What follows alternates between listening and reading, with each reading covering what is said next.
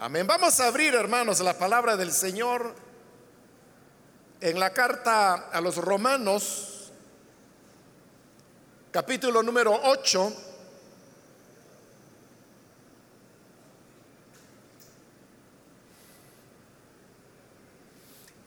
Este día seguimos adelante con el estudio que estamos desarrollando en esta carta a los romanos, en el cual vamos avanzando versículo a versículo. La palabra de Dios en Romanos capítulo 8, del versículo 18 en adelante, nos dice, de hecho, considero que en nada se comparan los sufrimientos actuales con la gloria que habrá de revelarse en nosotros. La creación aguarda con ansiedad la revelación de los hijos de Dios, porque fue sometida a la frustración. Esto no sucedió por su propia voluntad, sino por la del que así lo dispuso. Pero queda la firme esperanza de que la creación misma ha de ser liberada de la corrupción que la esclaviza, para así alcanzar la gloriosa libertad de los hijos de Dios. Sabemos que toda la creación todavía gime a una como si tuviera dolores de parto. Y no solo ella, sino también nosotros mismos, que tenemos las primicias del Espíritu, gemimos interiormente mientras aguardamos nuestra adopción como hijos, es decir, la redención de nuestro cuerpo porque en esa esperanza fuimos salvados. Pero la esperanza que se ve ya no es esperanza. ¿Quién espera lo que ya tiene? Pero si esperamos lo que todavía no tenemos, en la espera mostramos nuestra constancia. Amén. Hasta ahí dejamos la lectura. Pueden tomar sus asientos, por favor, hermanos.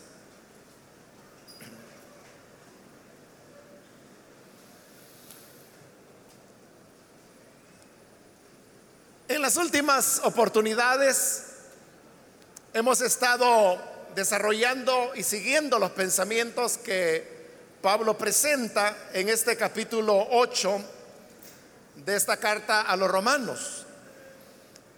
Y solamente para ubicarnos en, la línea del pensamiento que él está llevando, debemos recordar que él expuso que hay una ley, la que él llama la ley del pecado, que se impone sobre la ley de Moisés y es la que lleva al ser humano a cometer pecados y como Él lo dijo, lo bueno que quiero hacer, no hago.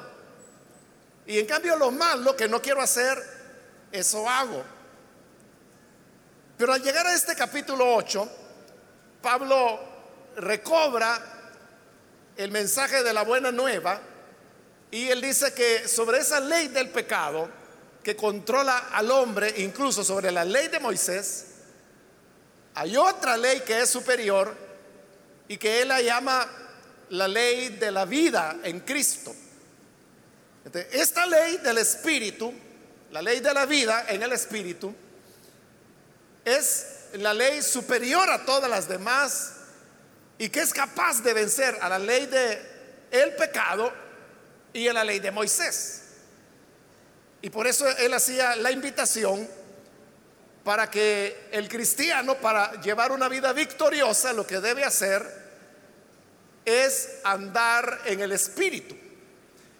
Y andar en el Espíritu lo que significa, como lo vimos ya, es no someternos a los deseos pecaminosos que moran en nosotros, porque eso sería volver a la ley del pecado, sino movernos en la ley del espíritu de vida. Eso significa andar en el espíritu. Esto es posible solamente para las personas que han tenido la experiencia del nuevo nacimiento, de la regeneración. Para la persona que no tiene a Cristo, él no tiene opción. Su única opción es andar en pecado y continuar en pecado. La persona que no tiene a Jesús no puede optar por hacer el bien, sino que siempre su elección será hacer el mal. Y así, hermanos, es como le mencionaba de el tema del libre albedrío, el cual muchas veces las personas lo utilizan y realmente no saben de lo que están hablando. Según lo que Pablo está presentando, el hombre no tiene ese, ese libre albedrío. Como decir, por ejemplo, el hombre puede decidir entre hacer el bien y el mal. Usted tiene delante de usted el camino bueno y el camino malo y es usted quien lo decide. Pero lo que Pablo dice es que el ser humano está sometido a la ley del pecado y que el hombre no tiene esa libertad. Por eso es que él ha dicho cuando él quería hacer el bien, el bien que quiero hacer, no lo hago. Y el mal que no quiero hacer, eso termino haciendo. Es decir, que cuando el hombre por su propia elección dice, yo voy a hacer el bien, no lo hace. Y termina haciendo el mal que dijo que no iba a hacer. Por eso es que yo le mencionaba que durante la reforma Martín Lutero, él escribió un libro completo que habla acerca de este tema y en esa época se acostumbraba que a los libros y algunas veces el texto mismo del libro estaba redactado en latín. Entonces, libre albedrío, en latín se dice libre arbitrio. Pero entonces Lutero a su obra le puso como nombre el servo arbitrio que es en latín, ¿no? Pero al español significaría el albedrío esclavo.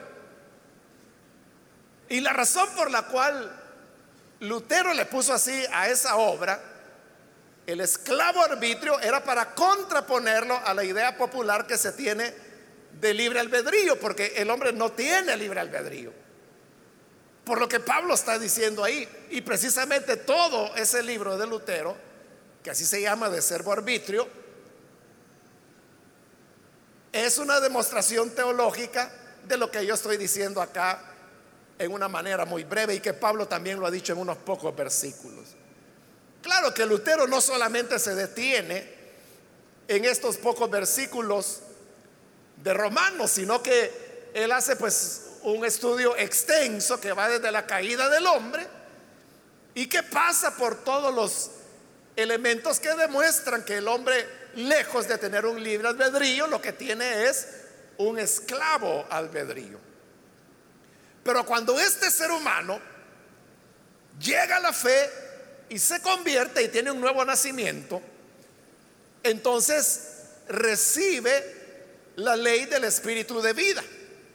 Este creyente ahora tiene, hoy sí, tiene dos opciones.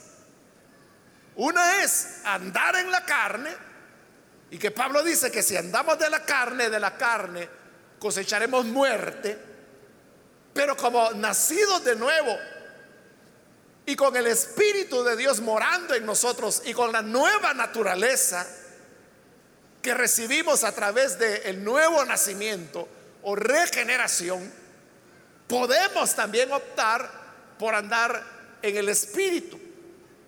Y esto, como lo explicamos en su oportunidad, significa que no debemos ser guiados por nuestras pasiones o deseos pecaminosos que moran en nuestro cuerpo, sino que debemos andar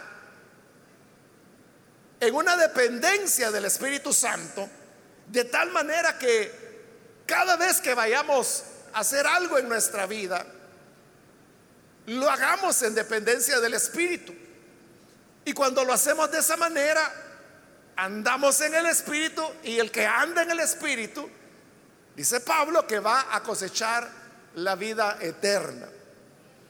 Ahora, cuando ya el creyente está en esa disposición, Pablo continúa explicando de que entonces hemos sido adoptados como hijos de Dios.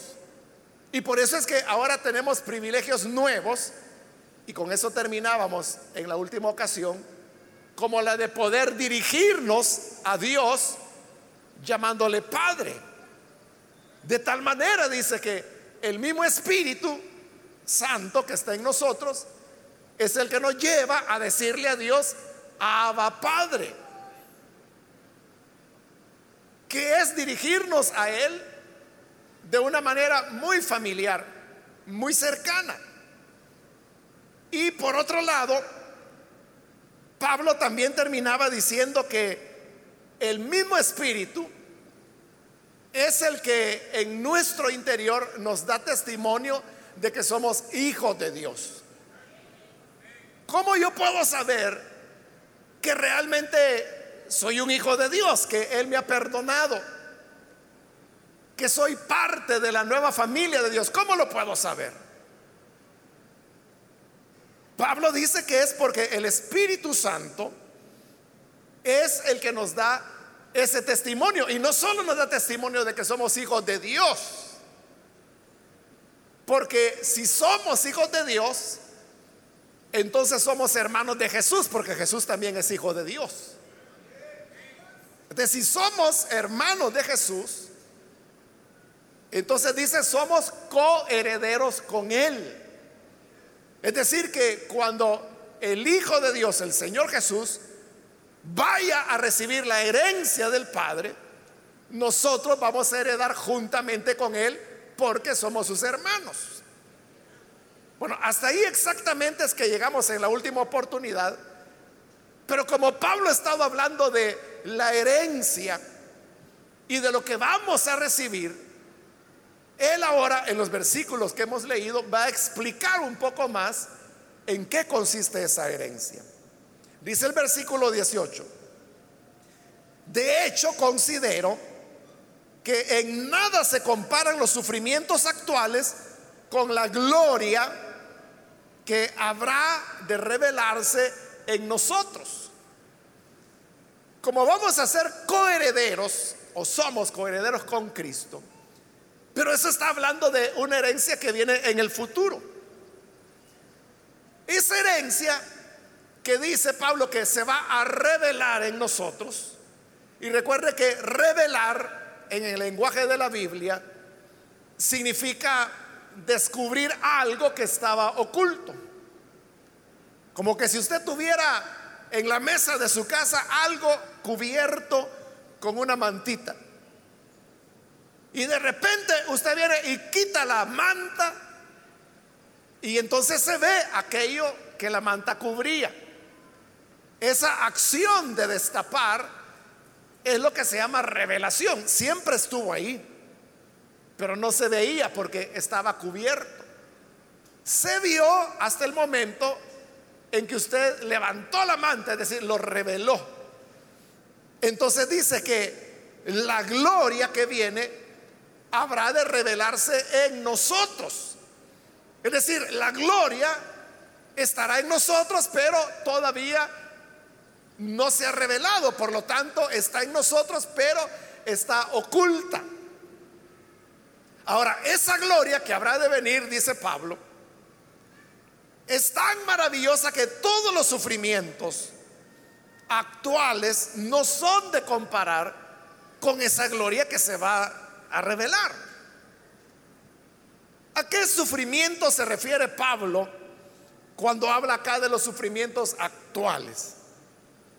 Bueno, el hecho de que Él los llame actuales ya nos deja claro que se trata de los sufrimientos que en este momento, como creyentes, nosotros estamos viviendo.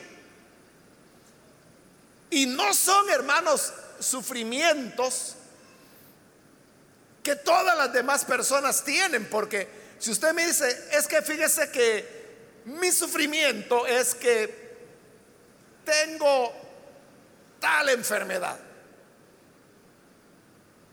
No sé qué, poner, tengo reumatiz por decir algo. Pero el reumatiz es algo que le da tanto al creyente como al no creyente.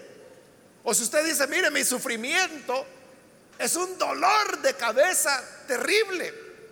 Bueno, pero usted no es la única persona que padece de eso. Y lo padecen igualmente creyentes como no creyentes. Pero cuando habla de los sufrimientos actuales, él se está refiriendo a aquellos sufrimientos que vienen por el hecho de ser cristiano. Esos son los verdaderos sufrimientos. ¿Cuáles podrían ser entonces esos sufrimientos? Son aquellas cosas, desventajas, peligros, riesgos que usted vive o enfrenta porque le toca vivir situaciones en las cuales, por ser creyente, es rechazado, es despreciado, es burlado. Esos son los sufrimientos a los cuales Pablo se está refiriendo. Y eso es lo que la gente algunas veces piensa y dice, es que yo no tenía estos problemas hasta que llegué al Evangelio.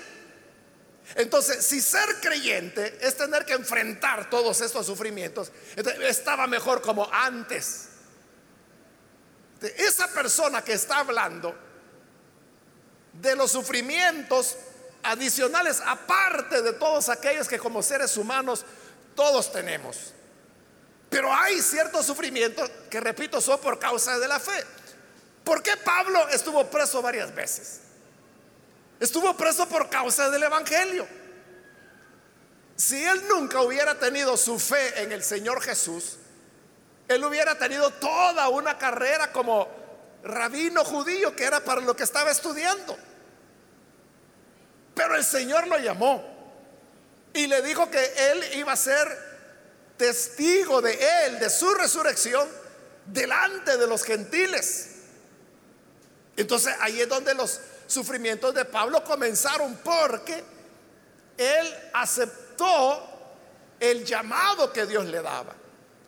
Entonces, si Pablo fue no solo encarcelado, fue azotado, y como él, allá en segunda de Corintios hace una larga lista cuando dice que ha padecido pobreza, ha padecido hambre, ha pasado por ayunos, ha estado en vigilias, ha estado incluso en barcos que se habían hundido en el mar, en peligro de naciones, en peligro de los de mi tierra, en peligro de los extranjeros. En una ocasión, dice Pablo, hasta me tuvieron que meter dentro de una canasta y me bajaron por un lazo para poder escapar porque me buscaban para matarme. Todas estas cosas que Pablo enumera ahí él no las hubiera vivido si no hubiera sido creyente. Por eso es que cuando él escribe su carta a los Gálatas, les dice, porque los judaizantes habían regado la voz de que Pablo sí guardaba la ley, cuando realmente no lo hacía, era una mentira. Pero entonces, ante esa mentira, Pablo pregunta, bueno, si en realidad dice yo guardara la ley, entonces, ¿por qué sufro persecución? Porque si lo perseguían era precisamente porque él guardaba con celo la verdad de que la salvación era por la fe, por la gracia de Dios. Entonces, cuando él habla de sufrimientos actuales, se está refiriendo, hermanos, a aquellas situaciones, peligros, problemas a los cuales nos exponemos por el hecho de ser creyentes. Los sufrimientos, como le dije, no son que se quedó sin trabajo. Los sufrimientos no son de que se enfermó de tal o cual cosa. Porque eso es común a todos los seres humanos. Sino que se está hablando de los sufrimientos por causa del Evangelio. Entonces, piense usted, por ejemplo, en su vida. Probablemente usted perdió un empleo por ser creyente. Quizá porque dentro de ese trabajo usted tenía que callar sobre ciertos malos manejos que había de dinero. Bueno, yo conozco hermanos, varios hermanos y hermanas que los despidieron por eso porque hacían lo correcto, porque no participaban del grupo que de una manera u otra robaba o hacía cosas indebidas. Entonces, por mantener su integridad, se quedaron desempleados. No por ser malos empleados, al contrario.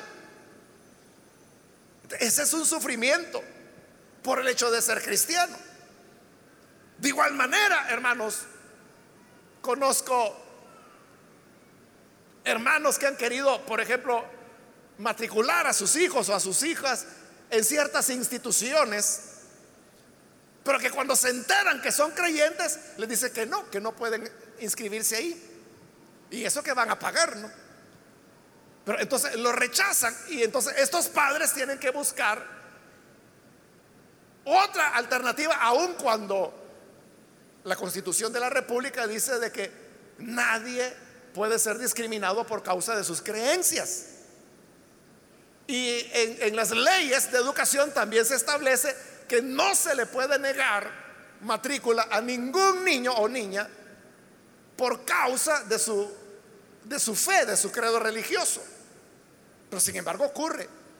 Y lo hacen y lo niegan. No, no permiten que estudien ahí. Bueno, esa sería otra dificultad. Pero también, hermanos, puede ser que por causa de su fe usted se niega a hacer lo malo. Y eso puede significar que le den una golpiza o que lo echen del lugar donde usted vive porque no quiere colaborar. Hay diversas situaciones que se engloban dentro de eso que llamamos los sufrimientos actuales. Cuando las personas enfrentan eso, porque recuerde que no es cierto, hermanos, como algunos lo pintan, que dicen, venga Cristo, crea en Él, y todos sus problemas se van a resolver. Se va a acabar la, el dolor, la enfermedad, el sufrimiento. Le va a ir bien en todo. eso es mentira. Porque Jesús lo que dijo es, si alguno quiere venir en pos de mí, si alguno me quiere seguir, tome su cruz. Y la cruz no era, hermanos, un juguete. La cruz no era para irse a descansar o para irse a dormir, era para que lo mataran a uno. Tome su cruz, niéguese a sí mismo y sígame cada día. Eso es la realidad de la vida cristiana. Por eso es que vamos a encontrar diversos sufrimientos. Pero la buena noticia es que Pablo dice, considero que en nada se comparan los sufrimientos actuales con la gloria que habrá de ser revelada en nosotros. Es decir, que lo que pasamos, hermanos, no es nada por hacer el bien, por promover el bien, lo pueden maltratar, lo pueden ofender, lo pueden insultar, lo pueden hasta amenazar. Pero estos sufrimientos, dicen, no son de comparar con la gloria que se va a manifestar. Cuando la gloria de Dios se manifieste, entonces ya no vamos a tener el pesar. Porque como le digo, incluso hay personas que vuelven atrás cuando consideran los sufrimientos del creyente. Ah, ah, no, es que si ser creyente se trata de eso, entonces no, no, mejor, más despuesito. muchos se corren, pero aquellos que los enfrentan y dice, vale la pena. Yo he entregado mi vida al Señor. Lo que quiero es hacer su voluntad. Él me dijo que yo sea luz del mundo, que sea sal de la tierra. Él me ha llamado para que yo marque la diferencia. Pero marcar la diferencia trae problemas, trae persecución, trae sufrimientos. Pero si la persona está verdaderamente decidida, resuelta a ser fiel a Dios, Llegará un día cuando la gloria se va a manifestar, se va a revelar en esa persona. Y dice Pablo, cuando esa gloria se manifieste, los sufrimientos actuales serán nada. Serán nada en comparación con la gloria que se va a revelar. De manera, hermanos, que cuando atravesemos dificultades, problemas, peligros, amenazas por causa de la fe, tengamos presentes estas palabras, que lo que vivimos, cualquier sufrimiento actual por causa de la obra, es nada comparada con la gloria que el Señor nos ha de dar. Y eso debe darnos ánimo. Eso debe darnos fuerza para seguir adelante y seguir siendo triunfadores. Ahora, en el versículo 19, Pablo continúa con el tema, pero ahora lo extiende de una manera sorprendente, porque dice en el 19, la creación aguarda con ansiedad la revelación de los hijos de Dios. Él acaba de hablar que en los hijos de Dios se va a revelar la gloria que él anunció.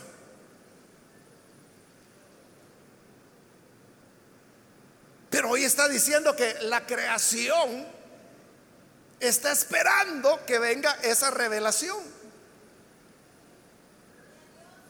Entonces vea cómo el tema de la glorificación, y es que un día nosotros vamos a ser glorificados y vamos a ser igual que el Señor Jesús. Pablo esa esperanza la está extendiendo a todo el universo. Y eso es bien importante, hermanos, porque nos deja ver el concepto de buena nueva que Pablo tenía, que no era buena nueva solamente para el ser humano, para el que crea. Claro que para el que cree es una buena nueva el Evangelio, pero hoy está diciendo que también es buena nueva para la creación. Y cuando habla de la creación se está refiriendo a todo lo que Dios ha creado al mar, a los ríos, a los pájaros, a los peces, los reptiles, los mamíferos, los árboles, las montañas, los planetas, el sol, la luna, las estrellas, las galaxias, o sea, todo cuanto existe. Pablo dice que esta creación aguarda con ansiedad y esa ansiedad habla de expectación. Está esperando que haya esa revelación de los hijos de Dios. ¿Por qué razón? Porque los hijos de Dios somos seres humanos. Y los seres humanos somos parte de la creación. Entonces, la naturaleza sabe que si los hijos de Dios son glorificados, es porque ya llegó el momento para que la naturaleza también sea glorificada.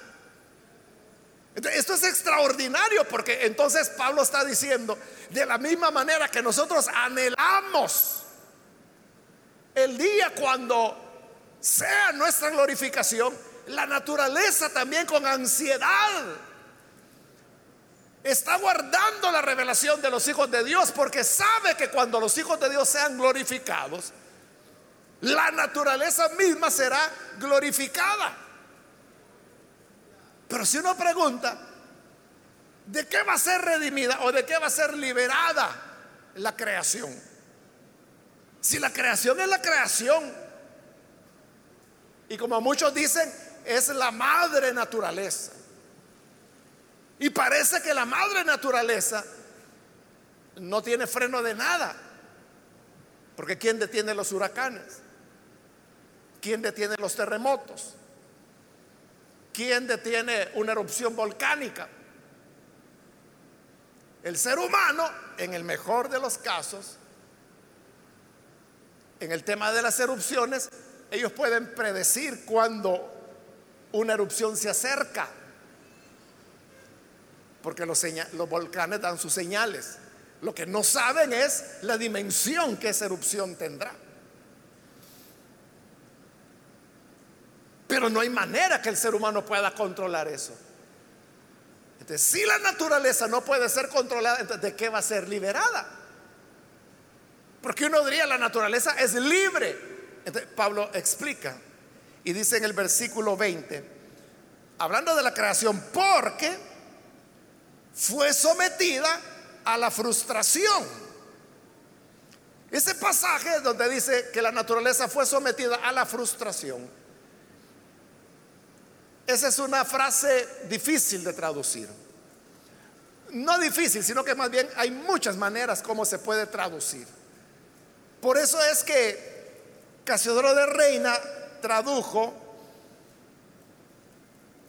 en la Reina Valera que la creación fue sujetada a vanidad, lo tradujo él. En cambio la NBI, que es la que estoy utilizando, dice que fue sometida a la frustración.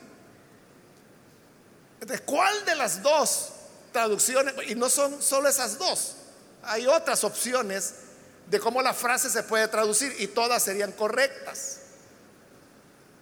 Si usted quiere, tómese la tarea de comparar otras traducciones en español, cómo lo traducen y usted verá que casi cada una va a ser diferente. Los eruditos consideran que la, manera más adecuada por el tema y por el contexto que Pablo está desarrollando es que se traduzca así como dice la NBI, que fue sometida a la frustración. Pero entonces podríamos preguntarnos, ¿por qué la naturaleza está frustrada? La naturaleza está frustrada. O sea, ¿cuándo es que nos frustramos nosotros? Nos frustramos cuando teníamos una expectativa. O teníamos un plan, un proyecto y decíamos, esto vamos a hacer. al tener ese plan y no se realiza, entonces nos sentimos frustrados.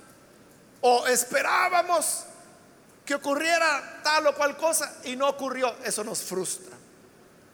¿Qué es lo que frustró a la naturaleza? La frustración de la naturaleza fue que no pudo cumplir el propósito para el cual Dios la creó. ¿Y por qué no lo pudo cumplir? Por la entrada del pecado al mundo. Eso es lo que Pablo va a explicar a continuación. Pero leamos de nuevo el 20, dice, porque fue sometida a la frustración. Esto, que haya sido sometida a la frustración, dice, no sucedió por su propia voluntad, sino por la del que así lo dispuso. ¿Quién es el que dispuso la frustración de la creación? Porque dice que no fue la voluntad de la creación, sino que fue voluntad de quien así lo dispuso. ¿Quién es ese que así lo dispuso? es Dios. Y Dios lo dispuso, como le dije, precisamente cuando el hombre pecó.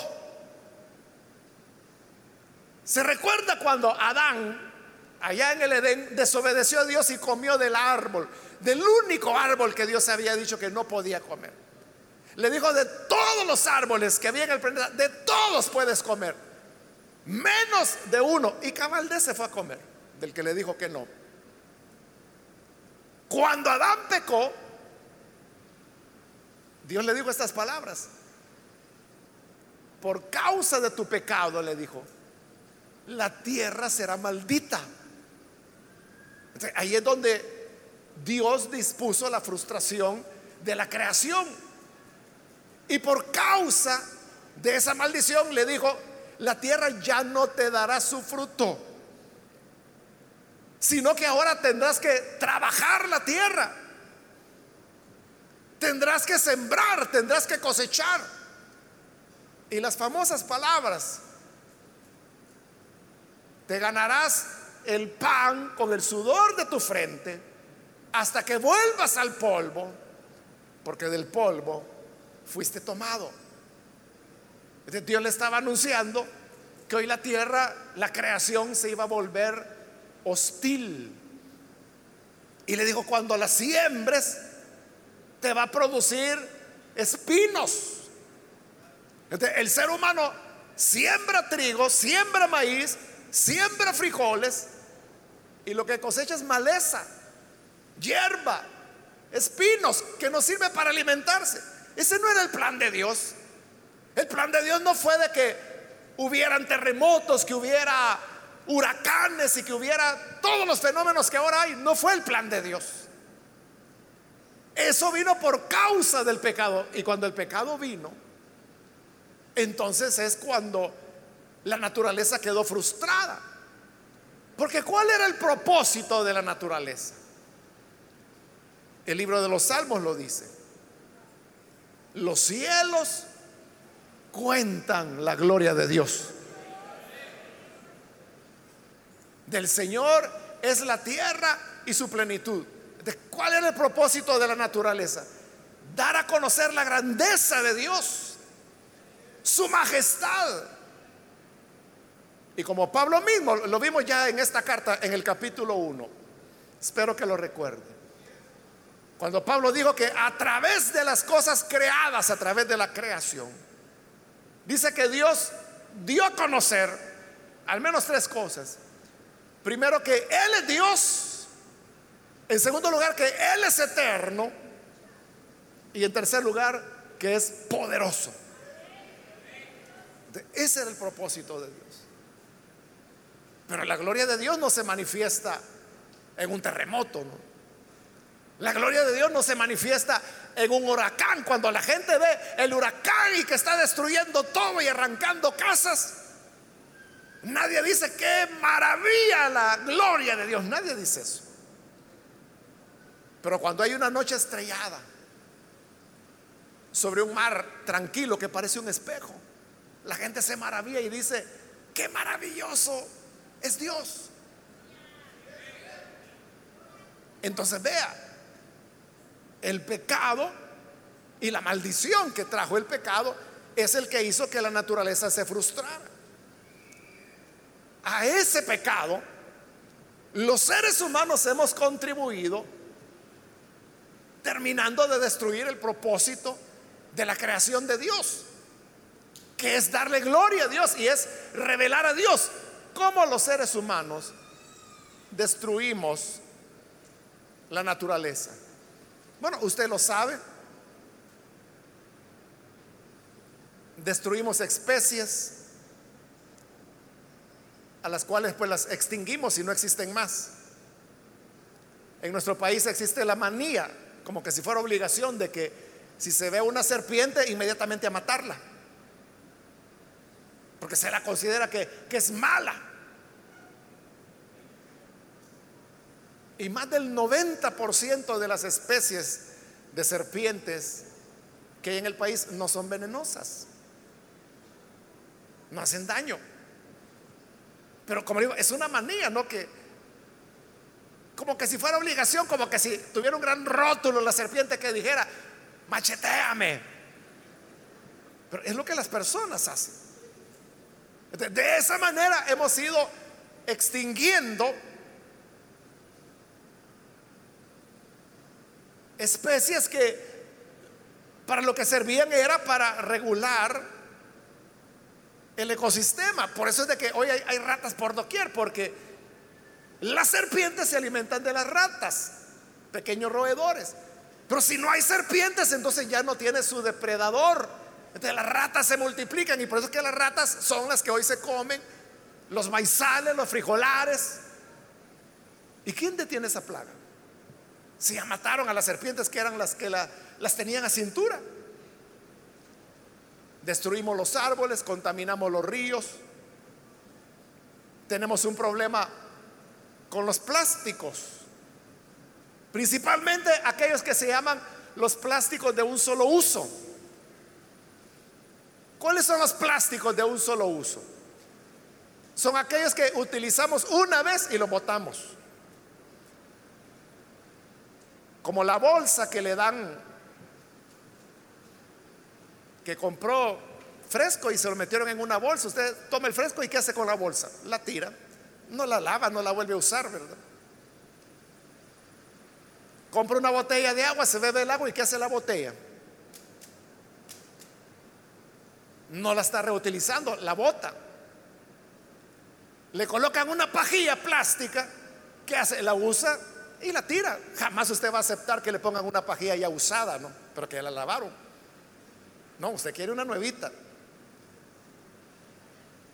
Plásticos de un solo uso son, por ejemplo, los tenedores desechables, los platos desechables, los cuchillos desechables, los vasos desechables. Todo eso son plásticos de un solo uso, que usted los usa y los tira. Y el problema con los plásticos, hay diferentes tipos de plástico. Pero por ejemplo, la, la botella que aquí se, se utiliza.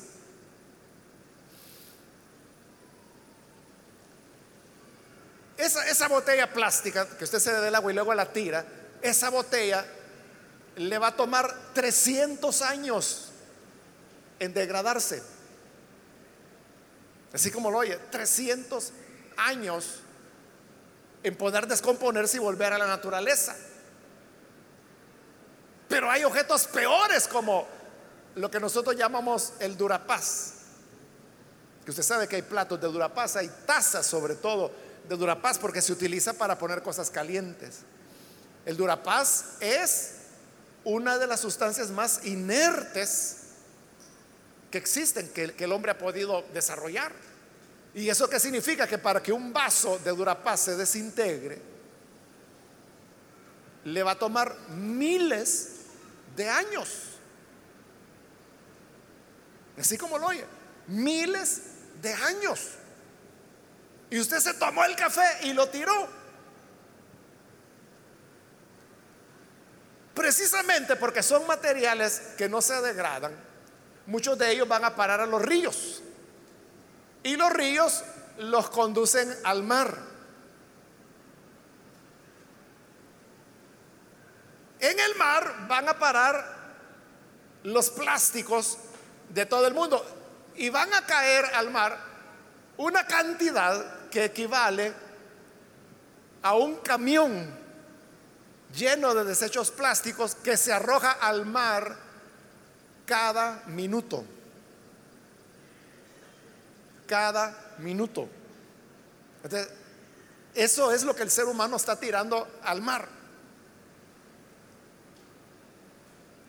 Solamente de botellas plásticas se consumen 3 trillones de botellas plásticas de agua en el mundo por año.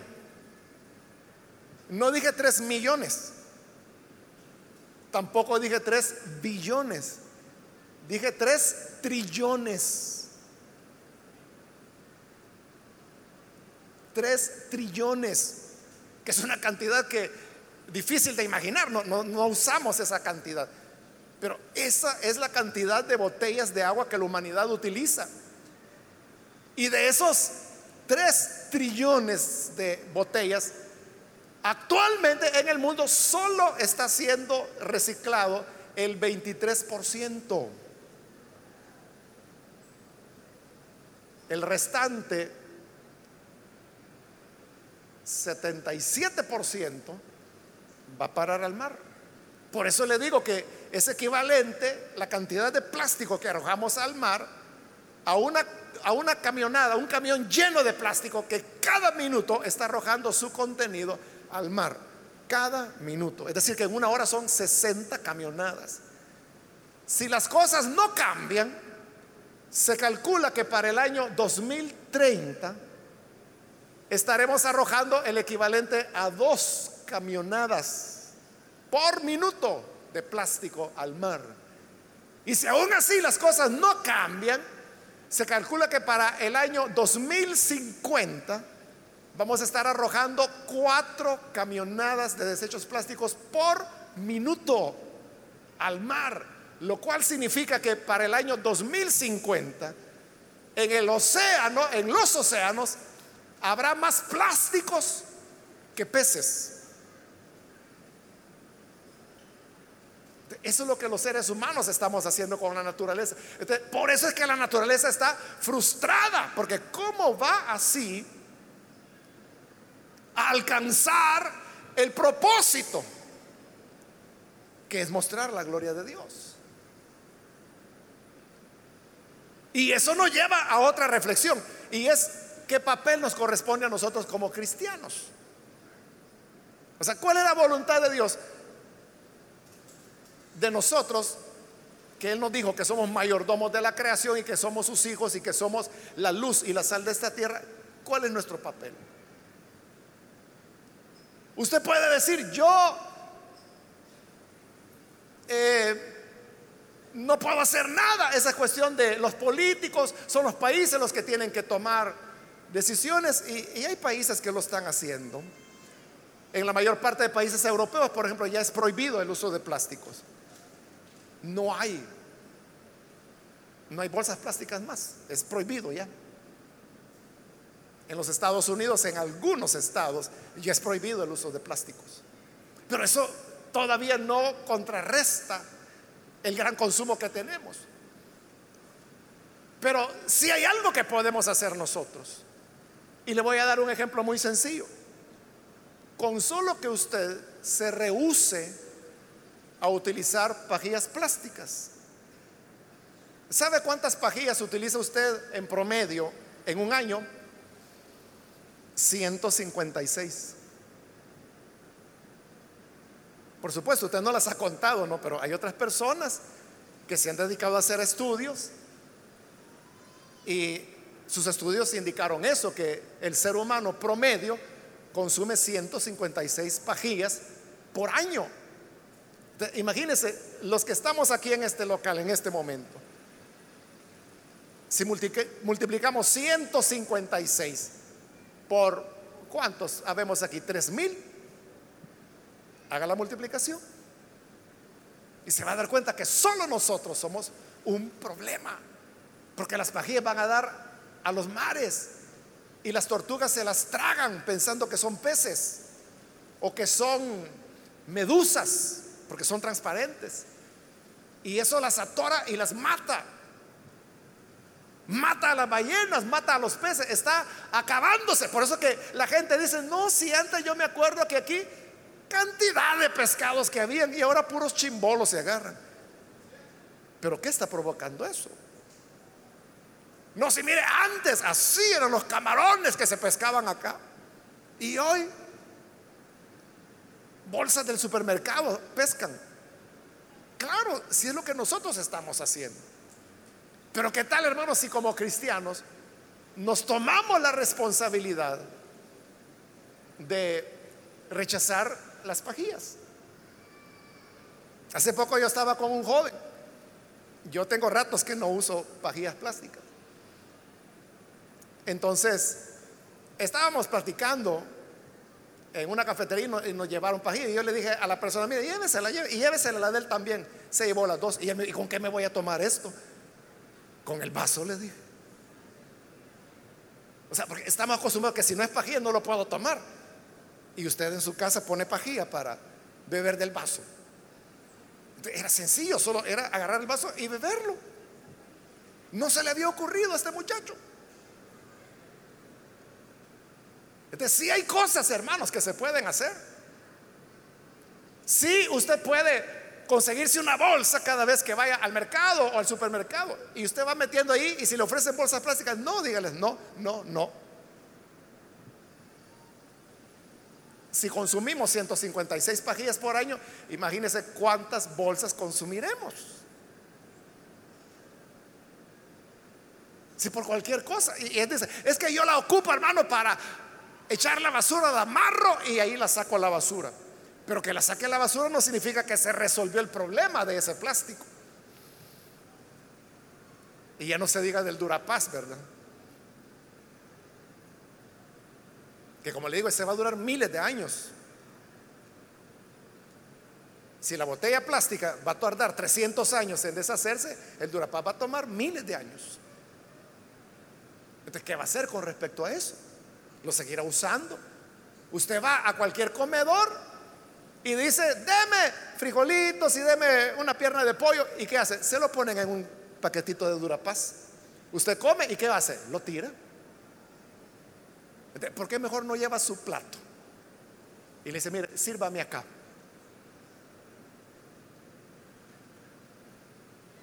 ¿Por qué? Porque esa es la voluntad de Dios. Por eso termina el versículo 20, Pablo diciendo, pero queda firme la esperanza. Es decir, a pesar que la maldición cayó sobre la naturaleza y esta está frustrada, pero, dice Pablo, queda firme la esperanza. ¿Cuál esperanza? Que la naturaleza va a lograr su propósito. De cuando nosotros contribuimos en medidas como las que le he mencionado, o sembrando un árbol, o no contaminando ríos y todas esas cosas, cuando contribuimos, estamos fomentando la esperanza. Estamos alimentando la esperanza para que nuestros hijos, nuestros nietos puedan conocer todavía las mazacuatas y que no las conozcan por las que están disecadas ahí en los museos, sino que las puedan hacer vivas. La mazacuata no hace daño. La mazacuata es una constrictora. Eh, es decir, no es venenosa y, no muerde, sino que come ratones y ratas. Pero como es constrictora, lo que hace es que las enrolla y las aprieta, las ahoga y así es como las mata. Pero claro, son ratones. A usted no lo va a ahogar. Lo más que va a hacer la mazacuata es enrollársela. De usted lo que puede hacer es desenrollársela y estuvo. Sí, no hacen ningún daño. Es que ese, es el mito, como le digo. Ahí va la gente ya con el machete. Y si se les escapó la pobre por allá, a buscarla, no, por ahí tiene que estar. Déjela así, limpiando su casa de ratas está. Así fortalecemos la esperanza. La esperanza, dice el versículo 21, de que la creación misma ha de ser liberada de la corrupción que la esclaviza para así alcanzar la gloriosa libertad de los hijos de Dios. Entonces no debemos ser egoístas que nosotros anhelamos la glorificación y queremos ya. Y por eso nos encanta la sanidad divina, ¿no? Porque la sanidad divina es un anticipo que Dios nos está dando de la glorificación de nuestros cuerpos, pero se lo negamos a la naturaleza. Y decimos, no, eso no tiene nada que ver con los creyentes. No, al contrario, hermano, tire más basura, contamine más. Porque más rápido va a venir el Señor. Eso es igual a esa lógica que Pablo condena y que dice, hagamos males para que vengan bienes. Pablo dice, los que así piensan son dignos de condenación, dice. No, no tiene que ser esa nuestra lógica sino que de la misma manera que nosotros anhelamos la glorificación futura, pero ahora mismo, ya en este momento, amamos la sanidad divina como un anticipo de esa glorificación. ¿por qué le vamos a negar a la naturaleza su derecho y su esperanza a la cual la sometió Dios? Que un día será glorificada, pero entonces ¿por qué no comenzar a sanarla hoy? Cuando está en nuestras manos hacerla, porque somos nosotros la que la estamos enfermando. ¿Comprende? Espero que sí. Dice el 22, sabemos que toda la creación todavía gime a una como que si tuviera dolores de parto. La naturaleza sufre y tiene dolores, pero dice Pablo que son como dolores de parto, pero usted sabe que los dolores de parto no son malos. Duelen, por supuesto, pero no son malos. ¿Por qué? Porque el dolor de parto significa que viene una nueva vida. Cuando la madre está con los dolores de parto, dice, ¿para qué me metí en esto? Pero cuando el niño nace, dice el profeta que sus dolores se le olvidan por la alegría que un ser humano ha nacido. Se le fue eh, el recuerdo, el mal sabor, y con su niño o niña está encantado y dice, quiero otro. Así es la naturaleza. Gime, pero es un dolor de vida, porque vienen los nuevos cielos, la nueva tierra que el Señor creará. 23, y no solo ella, sino también nosotros mismos, vea, es la misma esperanza, está diciendo Pablo. La esperanza nuestra es la de la naturaleza y la de la naturaleza es nuestra. Porque primero dijo que nuestra naturaleza, nuestra esperanza es la de la naturaleza. Hoy mire, está diciendo lo contrario no solo ella, es decir, la esperanza de la naturaleza, sino también nosotros mismos, que tenemos las primicias del Espíritu, gemimos interiormente mientras aguardamos la adopción como hijos, es decir, la redención de nuestro cuerpo. Entonces, la naturaleza tiene un anhelo que es nuestro mismo anhelo. ¿Cuál es nuestro anhelo? Ser adoptados como hijos. ¿Y qué significa eso? La redención de nuestro cuerpo, dice. Cuando nuestro cuerpo sea redimido, la naturaleza también será redimida. Cuando Cristo murió en la cruz, Él hizo expiación no solamente por nosotros, su iglesia, también lo hizo por la naturaleza y el universo. Entonces, vea, es maravillosa la visión de Pablo. Porque Pablo está viendo repercusiones cósmicas del sacrificio de Cristo e implicaciones cósmicas del Evangelio. Las buenas nuevas, por eso le decía, no solamente son para los seres humanos, también son para la creación. 24, porque en esa esperanza fuimos salvados. Pero la esperanza que se ve ya no es esperanza. Porque ¿quién espera lo que ella tiene? Ninguno de nosotros podemos decir, mi esperanza es que sea miércoles. Sí, es miércoles. ¿Cómo vamos a esperar lo que ella es? Pero fuimos salvados, dice, en esperanza. ¿En qué consiste nuestra salvación? Que esperamos algo diferente a lo que tenemos hoy. De igual manera, la naturaleza espera algo diferente a lo que tiene hoy. Y terminamos en el 25, pero si esperamos lo que todavía no tenemos, en la espera estamos mostrando nuestra constancia. Esperamos la gloria de Dios y la gloria de la naturaleza. Entonces eso es lo que nos permite ser constantes, sabiendo que llegará ese día de gloria.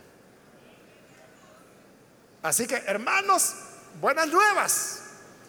Buenas nuevas para nosotros y buenas nuevas también para la naturaleza.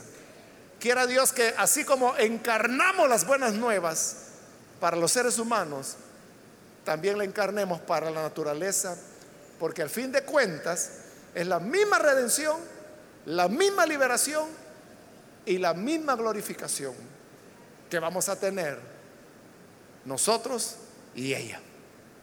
Ese es nuestro llamado, nuestra vocación cristiana.